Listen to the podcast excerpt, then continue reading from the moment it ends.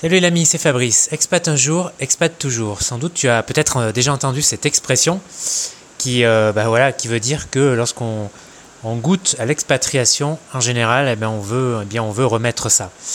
Et euh, c'est pas moi qui va dire le contraire, puisque j'ai été expatrié, j'ai connu plusieurs expatriations sur plusieurs continents au cours, au cours de ma vie. Et justement, bah, c'est un peu l'objet de ce podcast, de ce podcast, pardon, de cet épisode. On va parler, on va parler expatriation.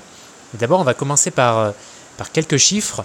Euh, alors, combien il y a de Français euh, expatriés dans le monde? Alors, les chiffres ne sont pas, sont pas exacts, parce que quand tu es expatrié, tu es tenu normalement de t'enregistrer auprès du consulat. Mais en fait, il y a la majorité, enfin, la majorité des gens, des expatriés le font, mais beaucoup ne le font pas.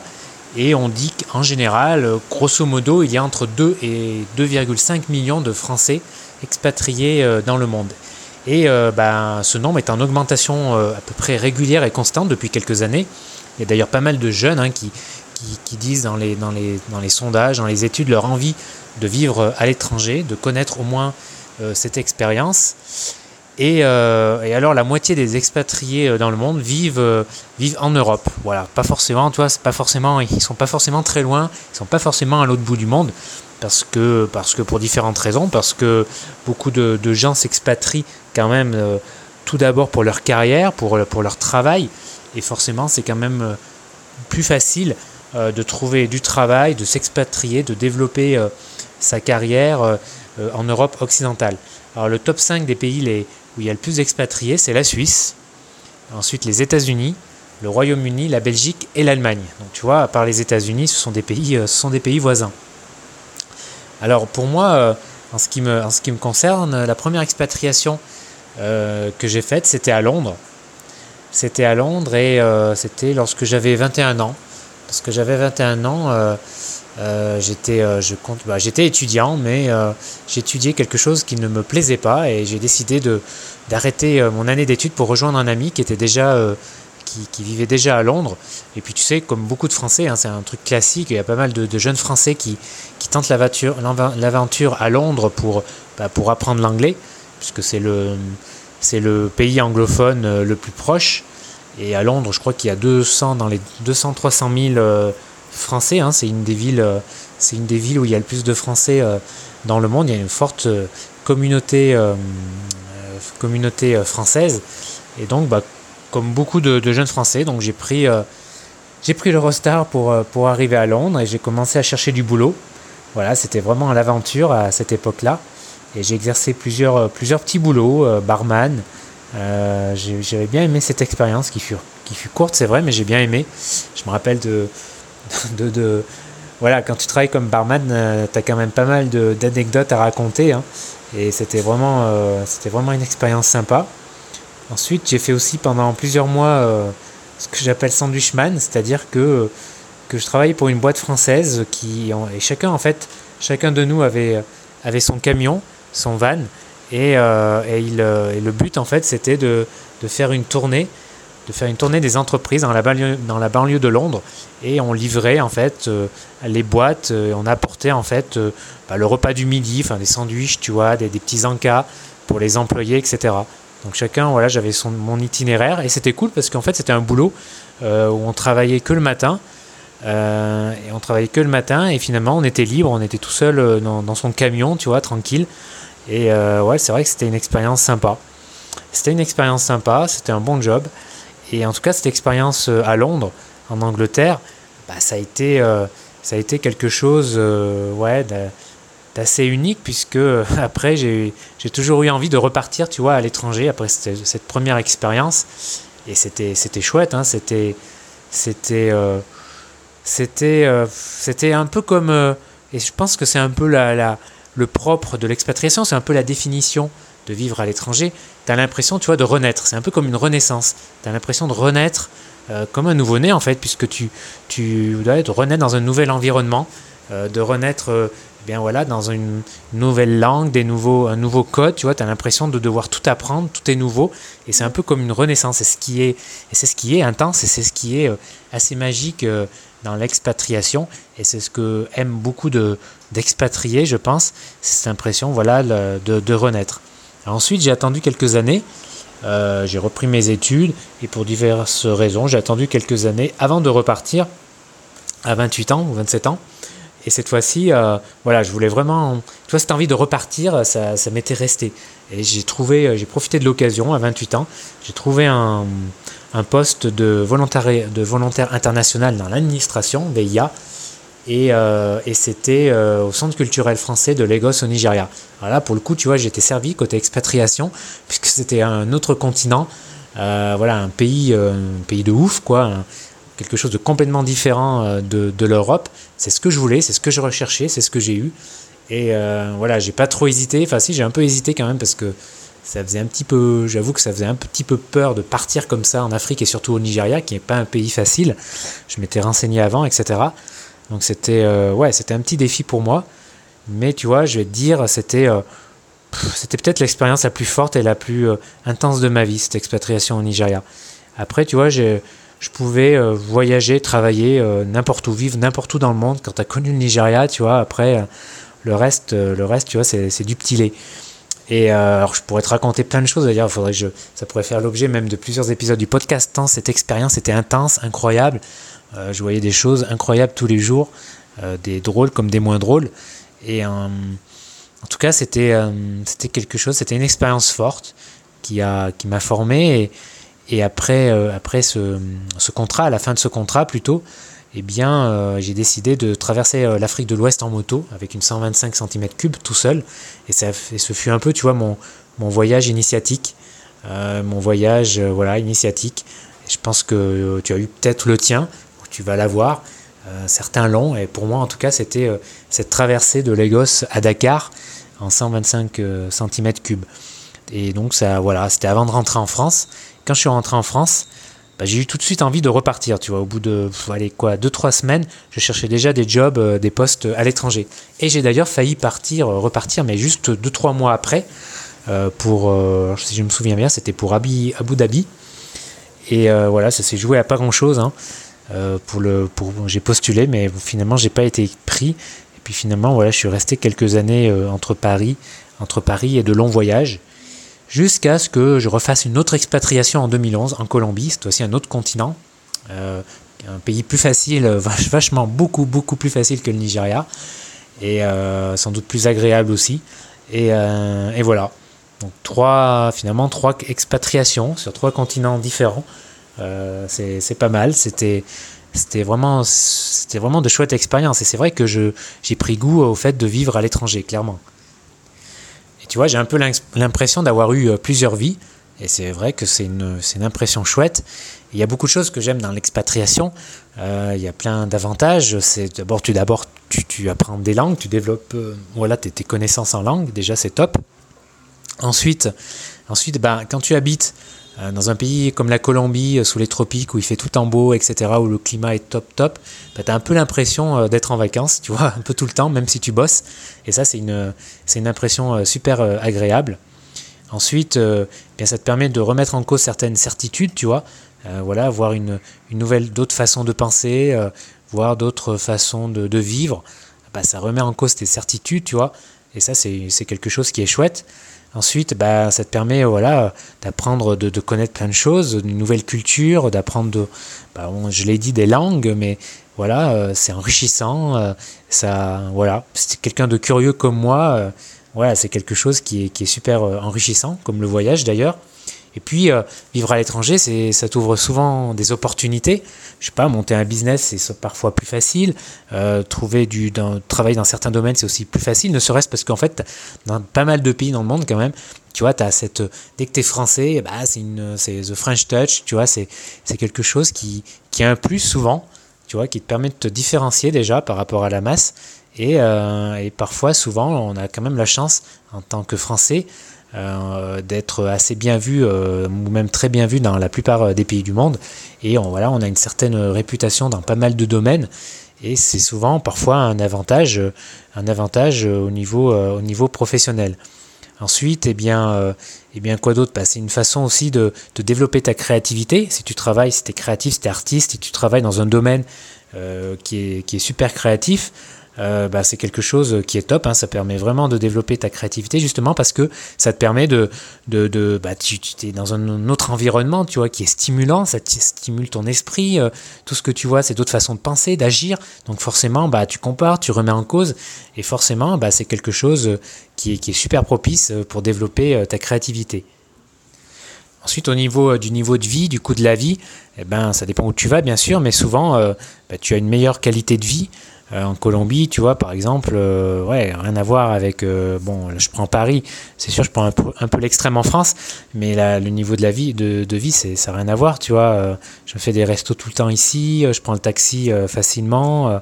voilà, c'est vraiment. Le, niveau de vie est pas comparable, c'est, vraiment un super niveau de vie.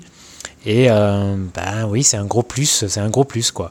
Alors bien sûr, il y a des côtés négatifs dans l'expatriation. je ne vais pas en parler ici parce que ça, ça, mériterait également un autre, un autre épisode. Et, euh, mais tu as aussi beaucoup de, côtés euh, positifs. Et euh, c'est une autre façon de, voyager, c'est, une autre, c'est un autre mode de voyage. je sais qu'il y a des voyageurs, je me rappelle d'un, voyageur qui, qui, avait beaucoup voyagé et lui qui n'était pas du tout expatriation, pour différentes raisons. Parce que pour différentes raisons, euh, notamment parce qu'il se sentait euh, toujours, euh, comment dire, un, petit peu étranger ou en porte-à-faux, souvent, avec les locaux. Et lui, ça lui paraissait un peu étrange. Et donc, il préférait voyager et revenir chez lui, ce qui est un choix qui tout à fait se défend. Mais voilà, l'expatriation, c'est vraiment une expérience pour moi que je recommande à tout le monde. voilà, le vivre au moins une fois une fois dans sa vie, c'est vraiment, euh, c'est vraiment une expérience intéressante et je te conseille vraiment, si tu as l'opportunité euh, de t'expatrier, euh, surtout quand on est jeune, c'est encore plus facile. Hein, si tu es étudiant, tu as le programme Erasmus ou, tu as d'autres programmes d'échange étudiant. Tu as aussi, bah, je, t'en ai parlé là au début, le VIA. Alors le VIA ou VIE, en entreprise ou dans l'administration, c'est bah, un vrai contrat de travail. Hein, c'est pas du volontariat, il y a le mot volontariat dedans parce que mais c'est pas pas du tout enfin c'est un mauvais terme en fait parce que c'est un vrai contrat de travail parfois même bien payé et euh, selon les pays hein, ça dépend. Et euh, voilà c'est tu pars pendant un an parfois deux et euh, c'est pour ben, c'est pour les jeunes de moins de 28 ans tu vois. 28 ans jusqu'à la veille de tes 29 ans. Donc je te conseille vraiment c'est vraiment une super expérience une, super opportunité pour vivre à l'étranger en, en, trouvant tout de suite du travail tu vois. T'as pas à chercher t'as pas à galérer et euh, ça te permet de, voir euh, euh, bah, si ça te convient, enfin au moins de tester, et en tout cas au moins de faire cette expérience une fois. Ensuite, bah, ensuite, as les expatriés, tu vois, au sens classique, si tu travailles, tu es salarié dans une grosse boîte, etc., et ben que peut-être que ta boîte a, des succursales, des, filiales à l'étranger, et il y a moyen de, bouger. Alors ça, ça se fait de moins en moins, cette forme d'expatriation, ça c'est l'expatriation au sens un peu stricto sensus, hein, traditionnel du terme, euh, le détacher en fait, expatrier, ça se fait de moins en moins parce que euh, les entreprises préfèrent faire des, économies en employant des locaux. Et parfois, ils sont aussi très bien formés sur place. Ça ne se justifie pas vraiment d'envoyer un expatrié. Donc ça, ça a tendance à beaucoup, euh, à beaucoup diminuer. par exemple, il y a beaucoup moins de, profs français, de postes, quand si prof, il y a beaucoup moins de postes à l'étranger qu'il y a 10 ou 20 ans ou 30 ans. Et ensuite, à l'expatrié en contrat local, c'est-à-dire qui arrive comme ça et un peu à l'aventure, quoi, et qui veut, qui essaye de trouver du boulot sur place ou de monter une affaire. Euh, voilà, c'est l'expatrié, euh, euh, parfois qui n'est pas enregistré, qui n'est pas enregistré justement dans dans les statistiques des ambassades. Et voilà, c'est c'est peut-être une majorité sans doute des, expatriés dans le monde. En tout cas, ça allait, ça allait par exemple ici en Colombie. Il y a beaucoup d'expatriés qui arrivent comme ça, chercher du boulot comme prof, où ils montent leur affaire, leur business, etc.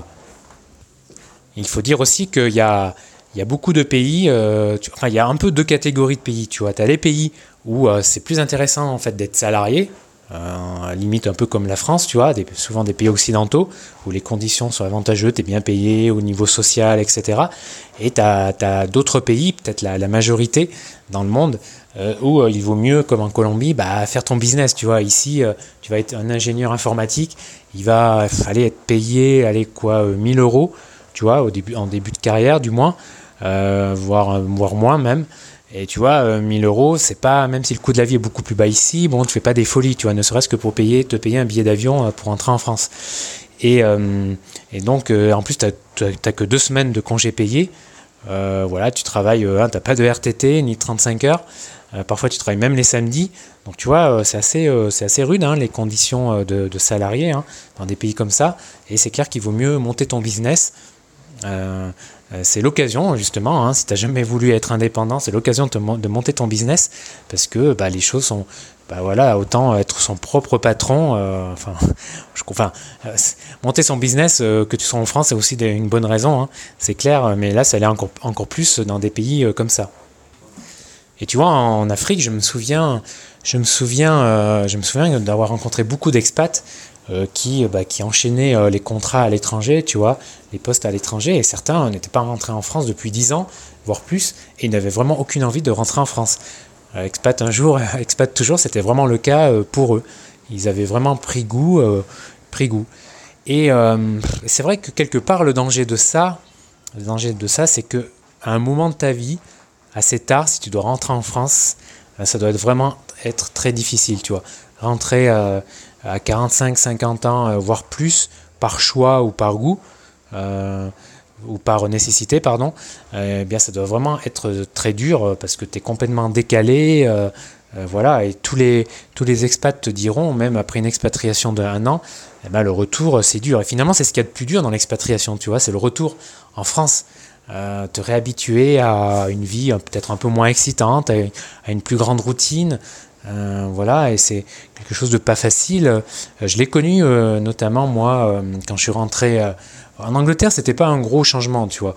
Bon, hein, et pour, pour, tout te dire, j'étais pas un grand fan de Londres, euh, la météo, le coût de la vie, etc. Bon, bref. Par contre, euh, après l'Afrique, en plus j'étais resté quasiment deux ans, euh, bah, c'était vraiment dur le retour de me réhabituer. j'étais un peu déconnecté. Hein, je me, je, pendant des mois, j'ai un peu, ou plutôt des semaines, j'ai un peu, hum, comment dire, j'ai un peu euh, continué mon, mon, des attitudes que j'avais en Afrique, c'est-à-dire de parler facilement aux gens et tout. Je me rappelle, un, jour, j'étais assis, enfin, j'attendais le RER. E et euh, j'étais assis à côté d'une dame et bah, j'attendais, donc je commence à lui parler, bonjour, il fait beau, il fait pas beau, euh, comment ça va, etc. Et C'est limite si elle se demandait si j'étais pas un psychopathe, quoi. Tu vois, je sentais qu'elle était un peu sur ses gardes. Et c'est vrai je m'en suis rendu compte après, euh, ça se fait euh, pas trop, enfin assez rarement. C'est bien dommage, on est d'accord, mais euh, voilà, c'est le fait, quoi. Ça se fait rarement. Et c'est dommage. En tout cas, et ça, je me rends compte d'ailleurs encore quand je, quand je rentre après plusieurs mois d'Amérique latine ou ailleurs, en France, à Paris notamment. voilà, les gens waouh, les gens chaud chaud. Hein. Je suis rentré, tu l'été passé, en, juin passé, après sept mois euh, pour l'été. Et euh, je me suis pris la tête euh, bah, deux, trois fois la première semaine, quoi, mais un truc de fou, quoi. je me souviens notamment, je sors du métro, je sors du métro, j'arrive bah, vers la sortie, vers les portes, tu vois, pour que tu pousses, tu vois, pour sortir. Et je sais pas, j'ai un peu attendu, j'avais un rythme lent, tu vois, c'était le dimanche, tu vois, tranquille, j'allais me balader. Et là, il y a un mec, euh, il y a un mec, euh, mais qui me parle mal parce que parce que je, j'étais trop lent, tu vois, c'est incroyable. Et le Gus, pourtant, il allait se promener avec sa femme et son bébé au parc, tu vois. Le mec, c'est le dimanche, quoi. Relax, quoi, gars. T'as le mec stressé, quoi. C'est incroyable. Et voilà. Enfin bon, parlons pas aussi des, garçons de café qui sont, euh, franchement, qui sont, qui sont spéciaux, on va dire. Et voilà. Donc voilà, le retour en France. Tu vois, euh, pour la plupart des expatriés, euh, bah, c'est ce qui est finalement le, plus dur. Mais, mais ce n'est pas une raison pour pas tenter cette expérience qui est vraiment euh, incroyable, qui, peut t'offrir aussi plein qui peut t'ouvrir plein d'opportunités, qui peut t'ouvrir voilà, la vie, parce que finalement, la vie, c'est pas se limiter à la France. Tu sais combien de gens se limitent parfois à leur village? Moi, je suis né dans un village en Ardèche, tu vois. Et la plupart des gens autour de moi, c'est pas vraiment une, enfin, pas une critique, hein, ils sont heureux et tout. Euh, c'est même pas un jugement, mais la plupart euh, euh, des, de mes copains d'enfance, finalement, ils ont, la plupart ne sont jamais sortis de France. Enfin, ici, ils ont fait quelques voyages. mais il y en a vraiment qui sont jamais sortis de France et même certains limite sont quasiment jamais sont, jamais allés très loin disons tu vois et, et forcément ta, ta vie se limite à, et avant, c'était euh, il y a 100 ans, 200 ans, 50 ans, c'était c'était ça, ta vie se limitait à, ta commune, ton canton, ton département, tu vois. Euh, aller au-delà, c'était déjà l'aventure. Mais bon, maintenant on est en 2018. En 2018, eh ben, le champ des possibles euh, est énorme. Il est voilà. il est se limiter à, sa petite périphérie, je trouve, bon, c'est dommage. tant, le, monde peut, peut, offrir des opportunités, des opportunités quoi. Et c'est quelque chose, voilà, c'est quelque chose qui, qui, est fantastique. Toutes ces opportunités, tous ces possibles ailleurs. Alors l'herbe n'est pas forcément euh, plus verte ailleurs, hein, comme on dit. Et c'est vrai, c'est le cas, parce que tu as toujours des côtés négatifs euh, dans, le pays où tu vis, tu vois. Tu as toujours des trucs qui vont te manquer, euh, notamment de, ouais, des choses que tu aimes en France qui vont te manquer, ne serait-ce déjà que tes amis ou tes connaissances, tu vois. Mais, mais c'est quelque chose voilà, qui est très formateur. Et, tu vois, un de mes regrets, par exemple, moi, peut-être, c'est de ne pas avoir, quand j'étais étudiant, fait d'année Erasmus, alors que j'aurais pu, mais je l'ai su un peu trop tard. Bon, je l'ai par manque d'informations, c'est dommage. Tu vois, c'est peut-être un des seuls regrets, un des seuls petits regrets euh, que j'ai. Donc, c'est à l'occasion de le faire, vas-y. C'est à l'occasion de faire un VIA, vas-y, fonce. C'est à l'occasion euh, de, de, partir euh, ton entreprise, voilà, elle te, as la possibilité de, de partir ailleurs, fais-le. Après, il faut se bouger, quoi. C'est pas, faut pas attendre la proposition, tu vois. Faut, faut se bouger. Et euh, c'est à l'occasion de partir, euh, même de t'as envie de tenter l'aventure, euh, fais-le. Si tu es en couple, c'est encore, c'est encore plus facile. D'ailleurs, je, je, crois avoir lu que la plupart des expatriés partent en couple.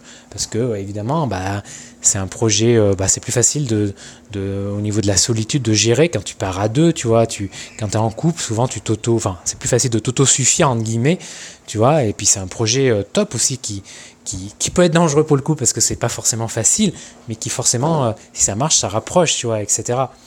Voilà, donc il y a l'expatriation, vivre à l'étranger, euh, vivre à l'étranger, c'est c'est quelque chose, euh, c'est quelque chose de chouette. J'ai beaucoup d'amis moi qui, qui, vivent à l'étranger, qui ont vécu à l'étranger, et tu vois les la plupart des amis que j'ai rencontrés, par exemple lors de mon expatriation au Nigeria, en Afrique, eh ben, ils ont continué après tu vois, c'est pas le hasard, ils ont continué à vivre à l'étranger, à partir. Il y en a encore qui sont encore à l'étranger, d'autres sont rentrés, ils ont fondé une famille, ils ont préféré se poser en France, etc. Et euh, voilà, mais je connais euh, finalement très peu, la plupart de beaucoup de mes amis, ouais, quand même, ont, au moins vécu à l'étranger euh, une fois. Et, j'allais dire même, j'allais même te, j'allais dire même que la plupart, qu'au niveau de ma vie amoureuse, beaucoup de filles, enfin beaucoup de femmes, euh, enfin beaucoup de femmes, il n'y en a pas eu tant que ça, mais mes relations importantes, en fait, les relations importantes que j'ai eues, eh ben, quasiment la, plupart ont, vécu euh, au moins une fois à l'étranger, c'était des étrangères qui vivaient en France, tu vois, mais voilà, il y a, toujours ce, cette question, cette, euh, cette, cette facette-là, voilà, de, de, de vivre à l'étranger, tu vois, et c'est pas un hasard, en fait, je pense vraiment. Euh, ça ne veut pas dire que j'aurais pas pu euh, ne pas être avec quelqu'un hein, qui a jamais quitté la France, bien sûr, euh, parce qu'il faut pas être aussi restrictif, il faut rester ouvert quand même. Mais je pense que c'est pas un hasard. Pourquoi? Parce que c'est une façon, c'est une mentalité, tu vois, c'est une façon de, de, de, voir les choses quand tu as habité, quand tu as vécu à l'étranger un peu comme si tu avais voyagé beaucoup. Enfin, euh, c'est un peu la même chose, tu vois. Euh, ben parce que ça, c'est une attitude spéciale. Voilà, oui, c'est une attitude, une certaine curiosité, une certaine façon de voir la vie, tu vois, une certaine, euh, une certaine, ouais, une certaine, un certain culot entre guillemets, une certaine ouverture d'esprit, tu vois. Et ben ça va avec la personnalité. C'est une part importante souvent de la personnalité de quelqu'un. Et moi, en tout cas, c'est quelque chose qui m'attire forcément euh, chez l'autre, chez une femme, euh, euh, cet aspect-là. C'est pas, encore une fois, c'est pas, c'est pas restrictif ou, autre, mais c'est quelque chose qui, qui est attirant, forcément. Et c'est quelque chose, voilà, enfin, ce que je dis, ça, en fait, c'est du bon sens. Hein. Je ne sais même pas pourquoi je te le dis, limite, parce que c'est, ça m'a l'air d'être du bon sens. voilà, ben écoute, je crois que j'ai fait un. J'ai fait un. J'ai parlé plus que j'avais prévu, que, ce que j'avais prévu dans, cet épisode sur l'expatriation, parce que c'est un sujet qui, me passionne, hein, comme, le, comme le voyage et comme d'autres sujets. Euh, et c'est quelque chose euh, dont je pourrais, euh, voilà, l'expatriation comme le voyage m'ont apporté beaucoup de choses, beaucoup, beaucoup d'expériences fortes. L'expatriation, à la différence du voyage, c'est quelque chose, voilà, qui te, qui, te, qui pénètre davantage ton identité, forcément, après, parce que tu t'imprègnes davantage d'une façon de vivre, hein, parce que tu sais, le problème d'un voyage, surtout si tu passes euh, si tu passes 2-3 semaines dans un pays, tu peux. C'est quasiment impossible de vraiment, de vraiment voir, comprendre la façon de penser des gens, la psychologie, la psyché, tu vois, des, la psychologie des, des gens en fait. C'est quand même difficile. Et ça, même quand tu vis plusieurs années dans un pays, dans certains pays, c'est vraiment difficile aussi à comprendre. J'ai des amis qui ont été expatriés en Asie, en Afrique noire. Enfin, moi, été justement expatrié en Afrique noire.